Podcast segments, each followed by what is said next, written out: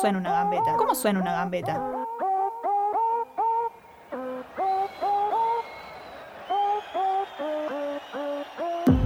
Suena suspiro de la tribuna, a aplausos de compañeras. Suena música, a poesía. Alguien por ahí grita, dibuje.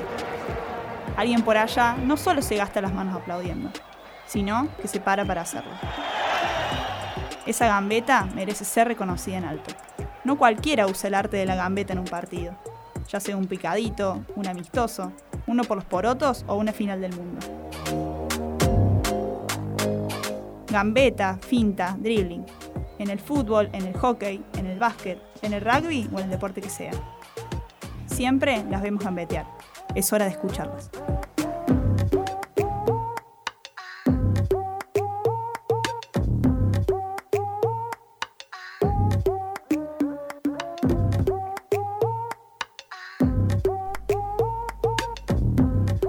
Una pista, habitualmente 100 o 200 metros. Una carrera de un puñado de segundos que detrás tiene horas y horas de preparación, de disciplina, de pasión. Pies en los tacos de salida, manos en el piso, concentración. La invitada del 18 episodio de Escucharlas Gambetear nació el 18 de abril del 2002. Le damos la bienvenida a Luisina Zavala. Bueno, así abrimos un nuevo episodio de Escucharlas Gambetear, volviendo al espacio habitual de este programa, al que dio inicio, que son estas entrevistas en profundidad a deportistas, eh, mujeres y disidencias de nuestro deporte femenino local, regional. Eh, hacía bastante que no teníamos una entrevista de, este tipo, en bueno, una temporada que está variando un poco los formatos durante este 2023, pero que bueno, habíamos tenido un par de, invitadas este año, pasó Majo Boloki, pasó Mili López, pasó Cindy Prina, distintas disciplinas, fútbol, futsal, eh, rugby. Y bueno, ahora volvemos a tener una invitada de atletismo. Y bueno, y volvemos a, este, después de un par de meses, eh, sin, sin entrevista en profundidad, a volver a tener en Escuchar las Gambetear una invitada para charlar. Y la tenemos a Luisina Zavala, eh, segunda invitada de atletismo, eh, después de Cole Luciani, Selene Luciani. Y nada, vamos a charlar un poco sobre su carrera, sobre, bueno, eh, su vida, sus cosas. Así que nada, darte la bienvenida y agradecerte por, por estar acá en la radio de Altoque. Hola Delfi, ¿cómo estás? Muchas gracias por la invitación. Bueno, siempre, generalmente, bueno, arranco un poco consultando, sobre todo en, estas disciplinas que hay varias cosas que, si bien yo sigo todo el deporte desde muy chica y veo absolutamente todo, pero hay ciertas cosas que me llaman la, atención. Y primero preguntarte por eh, lo que creo principal, digamos, de cómo llegaste al atletismo, eh, cómo, cómo llegó el atletismo a tu vida, cómo llegaste vos o cómo llegó la disciplina, digamos o cómo se encontraron? Creo que mi primer encuentro con el atletismo fue en el colegio secundario, iba al colegio de la base, ahí conozco en realidad mi profe de educación física como una de las disciplinas que nos daba era el atletismo, yo desconociendo no sabía realmente que existía el deporte. Después llegué el momento tercer año para cuarto tener que cambiarme porque no me gustaba la especialidad del colegio y uno de los chicos que hoy Luciano Ferrari, actual campeón argentino. Veo que él sigue haciendo atletismo y no seguía cursando en el mismo colegio. Le pregunto con quién entrenaba porque realmente me interesaba y ahí es donde termino con, en el polideportivo con Facu Guzmán, que hoy es mi actual entrenador. O sea, bueno, un poco de curiosidad ahí, digamos, en, la disciplina. Pasaste por algún otro deporte en el medio, hiciste alguna otra cosa y te diste cuenta que, en realidad lo que te gustaba era esto, o te metiste más como para hacer algo y después te fue llevando, digamos, eh, ir enamorándote de alguna forma de lo que estabas haciendo. Siempre hice deportes individuales, empecé desde muy chiquita haciendo gimnasia artística, dejé por cuestiones de tiempos y horarios dejo ir a gimnasia más o menos terminando el primario, queriendo, eh, cuando arranco el secundario, queriendo volver. Cuando arranco me doy cuenta que había pegado un, crecimiento físico donde no era coordinativamente lo mismo. Entonces, nada, un poco de frustración, un poco de querer un cambio, termino queriendo intentar hacer atletismo y acá estamos. Siempre hice deportes individuales, gimnasia, natación y hoy sigo en el atletismo. ¿Y qué fue lo que te fue llevando, digamos, a, a seguir haciéndolo y de una manera cada vez más profesional, si se quiere, si bien son, bueno, el deporte en general, salvo excepciones, es como más barra amateur, digamos, en, eh, en nuestro país. Pero bueno, lo realizas de una forma, o se realiza después, se empieza a realizar, o uno lo empieza a tomar de una forma muy profesional en cuanto a, la disciplina con el entrenamiento, con un montón de cosas también, como puede ser la alimentación, el descanso, los horarios. Eh, ¿En qué momento, digamos, fue que vos te fuiste dando cuenta de que, bueno, querías, eh, querías seguir avanzando más allá de hacer algo como hobby, digamos, hacer un deporte por hacerlo? Al principio, em, nada, arranqué y era muy recreativo, lo tomaba como un deporte, una actividad física que tenía que hacer. De a poco fue donde la verdad es que mi entrenador me fue llevando desde a mirarlo desde un lado un poco más profesional y podría decir que recién el año pasado fue cuando yo siento un clic en decir donde lo mismo que vos decís, venía cuidándome con la alimentación, fisiología y demás trabajo invisible le llamamos nosotros Em, pero el año pasado fue donde mi cabeza realmente hizo un clic de sentirlo y decir, che, es por acá, quiero algo, quiero algo grosso y sabía que necesitaba dar un paso más de madurez en el deporte que no lo estaba pudiendo hacer. El año pasado, después de un par de resultados que no me gustaron, fue donde dije, che, hay que buscar algo más. Y ahí creo que fue un poco con una charla con mi entrenador, un poco de un convencimiento mío de decir, bueno, busquemos otra cosa, busquemos un salto de calidad. Eh, justo antes de que llegara estaba hablando un poco con eh, Bruno Arico, que está más abocado a todo el polideportivo en la web de, de Altoque Deportes. Y él me dijo algo, dice, pregúntale qué onda el año pasado, porque me parece como que hubo ahí eh, un, un clic o un cambio o, algo. Y bueno, ahora lo, mencionas. Eh, ¿Qué fueron esas cosas? Dijiste algo de algunos malos resultados. Eh, ¿Qué fueron esas cosas, digamos, que te fueron haciendo lo mejor a que el año pasado haya habido un clic, digamos, para, para tu carrera o para la forma en la que te tomas la, carrera o, la disciplina o lo que sea? Sí, como te digo, o sea, desde que arranqué creo que siempre me tomé con mucho compromiso el deporte de por sí. Desde muy chica siempre fui muy constante, muy perseverante en decir, a ver, lunes, miércoles y viernes se va todos los días, si ese día es donde realmente yo tenía la actividad. Eh, siempre me gustó, siempre fui muy comprometida. El año pasado tuve un momento que dejé durante un mes por cuestiones emocionales, porque no me encontraba, porque universidad, trabajo y demás. Dije, che, no sé qué estoy haciendo, no sé para dónde voy. Solté el deporte y después cuando tuve que volver eh, me di cuenta que había tal vez no perdido, pero que había desperdiciado un par de oportunidades en ese momento donde yo me había tomado el recrédito. Y a la vuelta no fue fácil porque si bien la verdad es que no estoy acostumbrada a ganar, fueron resultados que me dolieron em, porque sabía que si realmente hubiera entrenado y hubiera hecho las cosas bien, tal vez hubiera llegado y no se dio. no se dio porque claramente no había hecho las cosas antes. Y en ese clic, digamos, eh, este año, ¿qué implicó, digamos, en cuanto a lo mejor a entrenar más, eh, incorporar otras cosas más a tu entrenamiento o a ese entrenamiento invisible? ¿Qué implicó? Sí, el entrenamiento físico y técnico basado con mi entrenador eh, hubo un cambio y sobre todo creo que hubo un cambio mental, en decir, tomarte un compromiso y en una madurez, el entrenamiento que a la hora de entrenar sea un foco, realmente estar muy enfocada en lo que estás haciendo porque es lo que te va a dar el resultado en un torneo. Entonces, naturalizar, em, entender realmente lo que estás haciendo en ese momento para poder llevarlo después a un torneo, que no es fácil. Llevarlo a hacer lo mismo que se hace en un entrenamiento, después llevarlo a la, a la hora del torneo, a la hora de competir, con nervios, compañeros y demás, no, rivales, no es fácil.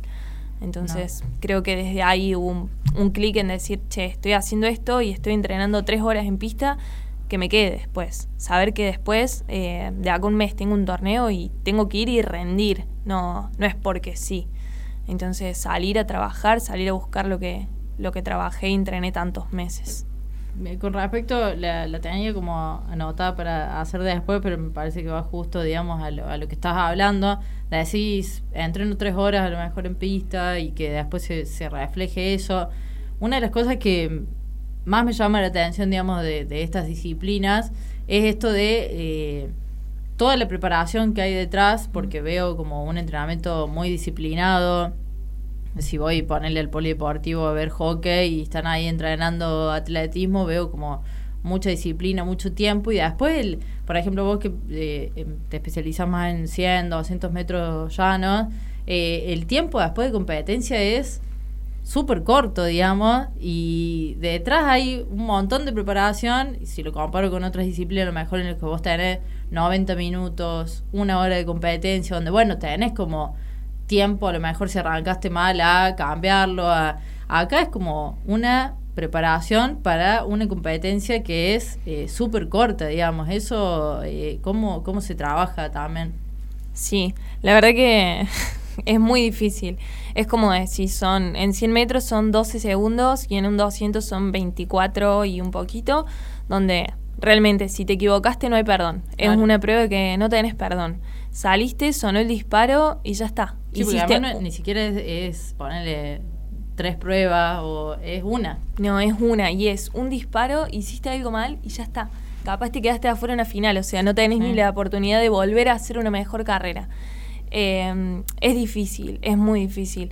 Este año, por ejemplo, fue mi temporada que más entrené. Empecé fines de septiembre a entrenar para competir recién mi puesta a punto, es decir, mi mejor torneo en abril. Entrené muchos meses y en el Nacional de Mayores y apuntaba con expectativas en el 100 y en el 100 no salieron las cosas. O sea, es al nivel de jugar hasta con eso, decir, che, no salió.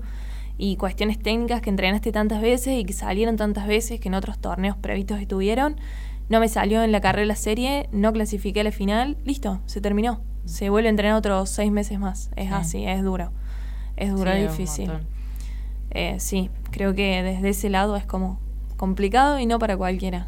No, porque creo que, bueno, ahí supongo que la parte mental, digamos, es como súper importante porque después el entrenamiento técnico, físico, está y creo que lo que más debe influir, sobre todo por, por los nervios, por este mismo de estar pensando, me preparé seis, siete meses para este momento, como que ahí juega mucho, supongo, más que todo la, cabeza, como que el trabajo previo ya está hecho el hecho de no tener a nadie, sobre todo, que sos en la pista, sos vos, por ejemplo. Yo siempre digo que, que con mi entrenador, siempre, no sé si la palabra es refugio, pero la verdad es que siempre encuentro como palabras justas que me hacen muy bien escuchar a la hora de competir. Eh, a veces capaz que son simples y son cosas que yo entrené, pero que realmente después puedo decir, che, este es mi plan de carrera. Esto es lo que yo tengo que salir a buscar. Y es como una seguridad que me da a mí para poder hacerla. El tema es que es como decís, por ahí tenés que tener una frialdad para competir, porque somos seis, somos ocho en una serie, en una final, y hiciste algo mal y ya está, fuiste. Y lo peor es que hiciste el primer paso mal, reaccionaste mal en los tacos de partida, pero después tenés que seguir corriendo, no, no es que se terminó la carrera, no hay perdón, pero vos tenés que igualmente seguir buscando lo mejor. Entonces son 100 metros, hiciste 3 metros mal, ya está, la carrera no la vas a ganar, no clasificaste al final, pero seguir corriendo a buscar lo mejor que salga. Sí. Es, siempre como que me llama mucho la atención, digamos, de, de esa disciplina, eso, como esa, sobre todo porque creo que hay también mucha disciplina en el entrenamiento. Eh, y también esto de que el entrenamiento muchas veces es, muy individual. Eh, si bien también ahí tengo otra cosa porque es, es, una disciplina individual y también la competencia y todo pero también se genera como eh, veo nada mucha unión entre ustedes por ejemplo con Lucho Ferrari con el Colo Luciani sí, como que también bueno son como un equipo también entrenando y, y eso está bueno digamos también para que no sea todo tan, eh, tan individual, digamos. Sí, la verdad que te ayuda un montón. A mí los chicos, eh, son mis amigos y empezaron siendo capaz mi grupo de entrenamiento y hoy son mis amigos. Y hay días que vos decís, che, qué fiaca de arrancar, qué difícil, qué duro, sea por frío, sea porque físicamente no sentís que estás en lo mejor. Y es cuestión de verlos y también te llevan un poco en esta rutina elegida, eh, pero también es como que te ayuda el verlos, eh, es como que te motiva un poco y te dice, che, bueno, pero vamos, hay que seguir y que estén ahí. Es muy individual. Eh, hay días que, como te digo, no estás bien y por ahí decís, che, tengo ganas de quedarme, no tengo ganas de ir. Y sin embargo, ver, saber que vas a estar con alguien ahí no es lo mismo, te predispone de una manera distinta. Y en ese entrenamiento invisible, sobre todo con ese clic que hiciste a lo mejor el año pasado, incorporaste algunas cosas también por fuera del entrenamiento habitual que, que no las tenías, ya sea cambios en la alimentación, ya sea esto que hablamos desde lo mental, a lo mejor eh, también un, un, trabajo desde ese lado. Eh, ¿Incorporaste también cosas a, tu rutina distintas a lo mejor para este año? Eh, creo que lo que incorporé e hizo un gran cambio fue el hecho de conocer mi cuerpo, el hecho de saber qué día estaba para realmente terminar un entrenamiento y el día para decir, che, hoy hay que bajar un 5% porque no me siento bien. Eh, eso es algo que siempre nos va inculcando nuestro entrenador. Es decir, respetar nuestro cuerpo, respetar cómo nos sentimos, el cansancio, las horas de recuperación. Y mm, después siempre fui muy, eh, como muy rutinaria. Tengo nutricionista que la voy eligiendo. Hay épocas a las que voy con más frecuencia, hay épocas que digo, che, necesito estar más tranquila, el no seguir una dieta tal cual. Con mi psicóloga lo mismo. Eh, Valen, que es mi psicóloga, me pregunta cada torneo que voy, Luli, ¿cómo te fue? Luli, ¿cómo estás? Luli, ¿cómo te sentís? Eh, sé que hacer alguna meditación antes de competir porque los nervios son un montón. Eh, siempre está muy pendiente, pero lo decido yo, es algo que me gusta manejar.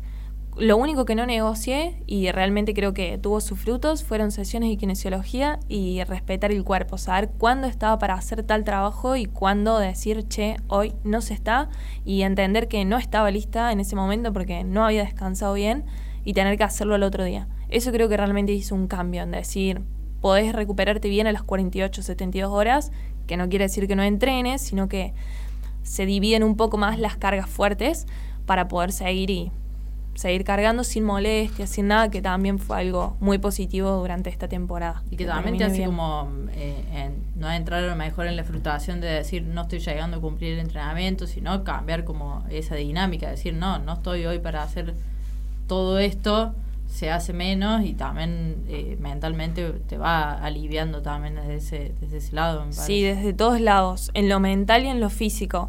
Nuestro deporte es un deporte de números donde si bien a la hora de competir se compite al lado de otras personas y hay un podio y hay un primero, segundo, tercero y un octavo, eh, es un deporte de números. Uno siempre va a competir y capaz que quedaste último, pero quedaste último con tu mejor marca, lo cual tiene que seguir siendo gratificante para uno mismo porque el camino es de uno. Entonces, si un día, por ejemplo, no ves que los números no siguen avanzando, no siguen eh, en camino a tu mejor marca, a tus mejores números, eh, a veces eso a uno no le cae muy bien mentalmente. Es como que dice, che, epa, entrené dos semanas más y veo que todavía no hay mejora, ¿qué pasó? Digo dos semanas, pueden ser tres meses eh, donde capaz hacía tres días estabas haciendo tu mejor carrera. Entonces como que uno por ahí si no sabe entender y respetar el cuerpo, uno se ceba, se maquina y dice, ¿por qué si hace dos días hice mi mejor marca? ¿Por qué no estoy corriendo bien? Y capaz porque el cuerpo está cansado todavía, capaz que nerviosamente eh, todavía no nos recuperamos. Entonces todo eso creo que fue lo que me hizo decir, che, cálmate, bajo un cambio y creo que hizo un clic también para poder rendir mucho mejor este año. La competencia a la que te referías de, fue el campeonato nacional, en la que pero obtuviste una medalla de plata en, la competencia en equipo con, con, Córdoba y también un cuarto puesto que tengo entendido que fue como sorpresivo, digamos, a lo mejor, que fue en los 200 metros. Eh, es una prueba que a lo mejor no la, no la tenías tan presente, te querés ir especializando más en, los 100 o es un poco eh, las dos, em, o mismo las postas también. El relevo, si bien es como una carrera complementaria, por así decirlo, porque no es individual, no es algo que entrenamos, entonces tal vez eh, yo lo siento desde un lado que te, sin presiones. Eh, es un nacional y teníamos como la posibilidad de ganar o no, o sea, estaba la posibilidad de pelear el primer puesto, no salió. Eh, pero nada, es una carrera que no la tomo con muchos nervios ni expectativas. Que salga lo que tenga que salir. Obviamente uno hace lo mejor, lo mejor que puede pero no es algo en lo que me especializaría, a no ser que fuera para parte ser parte de la selección argentina. Eh, no, no es algo que le demos mucho atención. Y en lo cuestión en lo individual, sí, la verdad es que el 200 fue una sorpresa, me sentía bien, no sabía que estaba para entrar a una final tal vez, o sea, no me lo veía venir. Eh, terminé de correr el 100, como te digo, por ahí con frustrando, no sé si frustración, pero por ahí con una mini decepción del no haber podido dar mi mejor, eh, mi mejor versión, mi mejor marca, no poder haber rendido como yo hubiera esperado. Y en el 200 sí, en el 200 se me dio la oportunidad de pasar la final y cuando pasó la final quedé cuarta y la verdad que fue una sorpresa, porque no es una prueba en la que yo realmente pongo como mis objetivos más fuertes. Sí me gusta, sí la hago, eh, pero la tomo con mucho más eh, con mucho menos peso. Y por ahí también creo que hablándolo con mi psicóloga me dice, tal vez por eso también rendís tan bien, porque vas sin presiones. Que en el 100 voy y digo, tengo que hacer esto y esto bien y esto bien y tengo que pasar la final. Es como que lo tomo más relajada y tal vez por eso sea los resultados. Sí, sí. Bueno, nos vamos a un pequeñísimo corte y ahora en esta dinámica del vivo y ya volvemos para la segunda parte de la charla con Luli.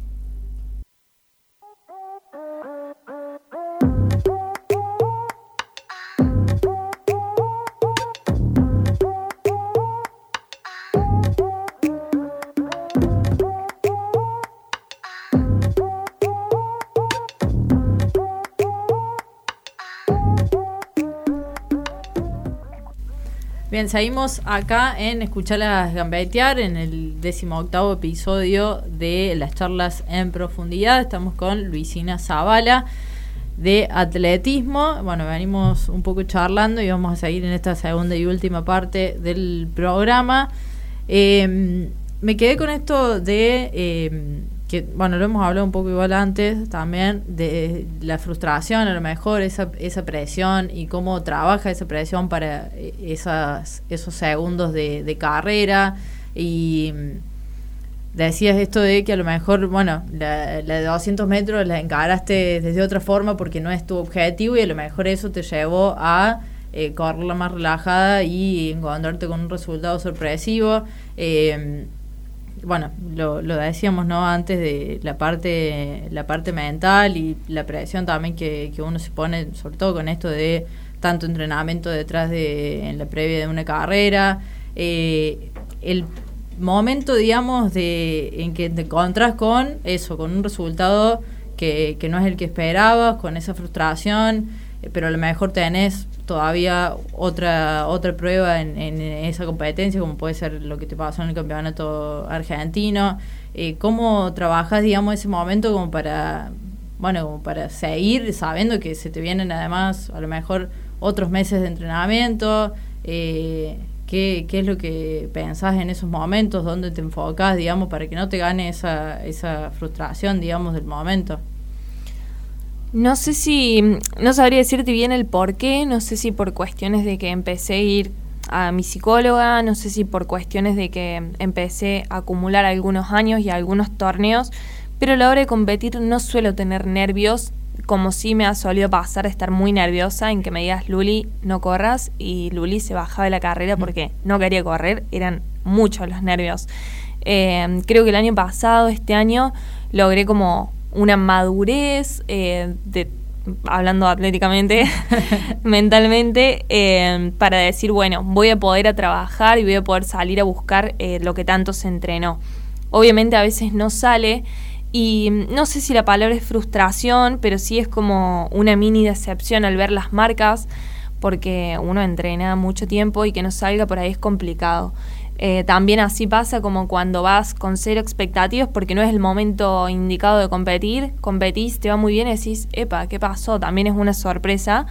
Eh, por ahí creo que lo mental a veces suele ser una mochila cuando uno se sobrecarga y tiene en vista, por ejemplo, querer ir a ganar, querer ir a buscar un puesto, querer ir a buscar una marca, siempre y vengo tratando de no ponérmelo en la cabeza, pero sí me pongo mucho y tengo una presión muy grande de parte de mí misma en decir, che, trabajamos, por ejemplo, subir los brazos, que salga subir los brazos. Y si no me salió subir los brazos, después es como decir, che, pero si tanto lo entrenaste, tantos meses, eh, lo hiciste tan bien, ¿por qué ahora no salió? Que en eso sí creo que hay un reto hacia mí misma muy constante, pero bueno, también creo que es parte. Eh, uno entrena mucho y después tenés muy pocos cartuchos durante el año para competir, entonces si no sale, la verdad que es un embole por ahí también para uno, porque después son muchos años y eh, son muchos meses, perdón, y nuestra temporada es muy corta. Mm. Eh, tenés, por decirlo en un número muy grande, 10 torneos y se terminó.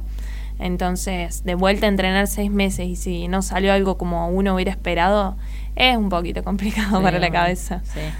Y en esa, en, eso de ir trabajando la presión, decías ahí de a lo mejor, bueno, también la autoexigencia y demás, eh, te planteas más objetivos, digamos, a corto plazo para también manejarlos desde ese lado, te planteas objetivos eh, digamos, no sé, los escribiste, los planteas, los hablas con, con tu equipo, con tu entrenador, eh, cómo vas manejando eso, digamos, también para, para la forma en la que vas planificando tu año. Sí, em, este año creo que fue el primer año que me puse una marca que dije quiero cerrar el año en estos tiempos. Eh, tanto en el 100 como en el 200 dije yo tengo que terminar corriendo el año acá, sea como sea, yo quiero terminar el año ahí, pero también es varía mucho. Eh, a veces hay torneos que, por ejemplo, tenés viento en contra y marcas no salen y capaz vos competiste realmente muy bien, pero teniendo viento en contra no salió eh, porque aunque quieras, nos, nada, nos modifica un montón. Así también el viento a favor a veces logra que las marcas no sean válidas. Entonces por ahí como que todo es muy versátil, uno no se cierra en una marca, al menos yo. Yo pero yo sí tengo una guía de referencia en decir, esta marca quiero correr, esta marca, obviamente antes fue hablada con mi entrenador, porque tampoco es decir quiero correr en 11 segundos, porque sería algo ilógico para el día de hoy, pero, pero sí, uno apuesta y uno tiene sus objetivos claros. Este año, por ejemplo, no, no hay torneos internacionales, al menos para mi categoría, entonces también es como que decidí tomarlo con un poco más de tranquilidad. El año pasado estuvo el sudamericano, que es el que fue Colo. El año que viene de nuevo hay sudamericano U23. Entonces, bueno, uno ahí ya pone su cabeza, foco en decir, bueno, a ver, por más que sea alguna marca, por más que sea algo individual y un deporte de marcas, eh, uno quiere ser parte, ¿no? Pero este año lo tomé en decir, che, voy en busca de una marca que tal vez no me deja primera en el ranking, tal vez no me deja primera en ningún lado, pero sí es mi mejor marca. entonces, bueno, eso realmente es lo que busco. Y con respecto a las metas a corto plazo, sí, desde un lado del entrenamiento. Nosotros tenemos eh, sesiones del gimnasio, en este momento son de cuatro veces a la semana. Entonces, por ejemplo, en decir, bueno, eh, quiero encargadas, que es un ejercicio del gimnasio, llegar a tantos kilos y la cabeza pues está ahí. En las sentadillas en tanto, que tal kilogramo no me cueste tanto. Y así, creo que voy jugando con eso para una cuestión de sentir que voy cumpliendo etapas y que voy tachando mm. en la listita un poquito y que no sea tan, de verlo tan lejos, tan grande y tan wow, sino como para ir disminuyendo y a la hora que llegue el torneo decir, che, mira, completé tanto, tanto y tanto, puede que salga algo bueno. Sí, además esto de que las competencias también no son tan seguidas, entonces como mini objetivos también durante ese, ese tiempo de entrenamiento que supongo que en lo que es motivación y eso te, te, ayuda un montón. Te facilita y te reconforta un poco saber que nosotros, por ejemplo, medimos muchos con saltos y decir, bueno, salte mejor, entonces estoy mejor, corrí más rápido partidas de 20 metros, entonces quiere decir que estoy mejor, eh, tiré más kilos, quiere decir que estoy mejor. Entonces, bueno, como que todo eso es parte de que uno día a día vaya sintiéndose y vaya también afianzando un poco en decir, bueno, ¿quién te dice que en el próximo torneo o en el próximo elevativo que haya, no me puede ir muy bien. Sí, eh, además no me puedo sorprender. de ser cosas importantes que te hacen llegar mejor también. Tal cual. Eh, a, la, a la competencia después. Sí, sí, sí. Ni hablar. Es algo que sabes que si saltas, si estuviste más rápido, si tiraste más mm, kilos, por así decirlo, eh, sabes que vas a rendir mejor.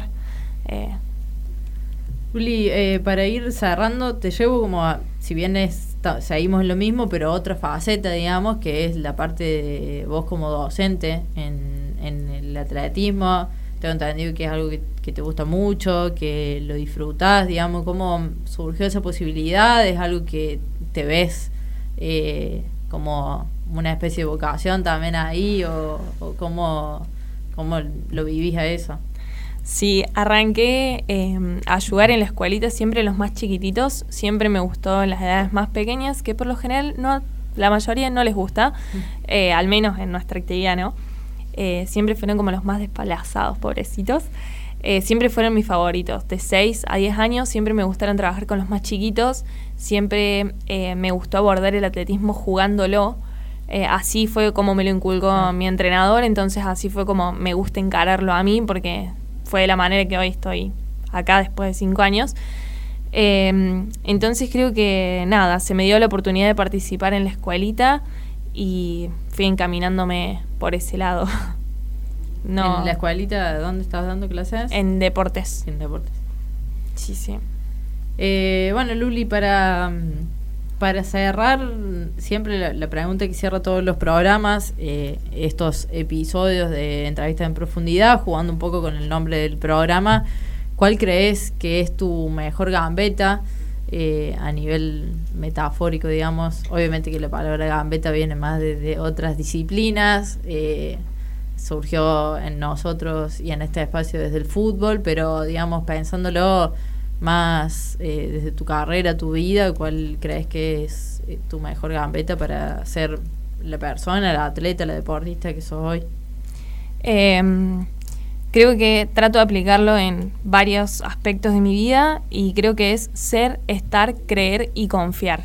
Creo que fue como un poquito decir confiar en uno mismo, en insistir, en persistir y en confiar en que tal vez puede que salga y si no encontraremos otro camino para que terminar con las energías y terminar dando algún resultado que a uno le guste. Luli, bueno, gracias. Un placer haberte tenido acá. Estabas en la lista desde hace rato, así que eh, nada, para escuchar a gambetear, haber vuelto a, hacer estas entrevistas que dieron inicio al programa, es un placer. Siempre se disfrutan un montón y esperamos que también lo hayas, lo hayas disfrutado. Obvio, un montón. Muchas gracias por la invitación. Bueno, le damos las gracias de nuevo a Luli y cerramos así eh, un nuevo episodio, un nuevo programa y el decimoctavo episodio de estas entrevistas. Recordar siempre que todas las entrevistas, las anteriores y las que vendrán, como así también los otros eh, programas que vamos variando en el formato, se pueden escuchar en el canal de Spotify de Altoque Radio. Invitar también a que nos sigan en Instagram, arroba escuchalas.gambetear. Se vienen muchas cosas, se viene el Mundial de Fútbol Femenino y estamos preparando un montón de cosas también para eso. Si quieren colaborar con un cafecito, tecito, lo pueden hacer también para seguir bancando este espacio. Gracias a todas las personas que siempre están detrás, ya sea escuchando, bancando, poniendo me gusta en las publicaciones, todas las cosas que estamos siempre molestando para que Escuchalas Gambetear siga andando. Gracias acá a Barto, como siempre, que está siendo el profe de Pía González Rilleto, que está en los controles, ya segundo programa. Y como siempre, bueno, a toda la COP, a Diego, que imprimió también el texto y siempre está acompañando, y bueno, a todas las personas que siempre están detrás de eh, este programa. Nos escuchamos el próximo lunes a las 18 horas en Atoque Radio.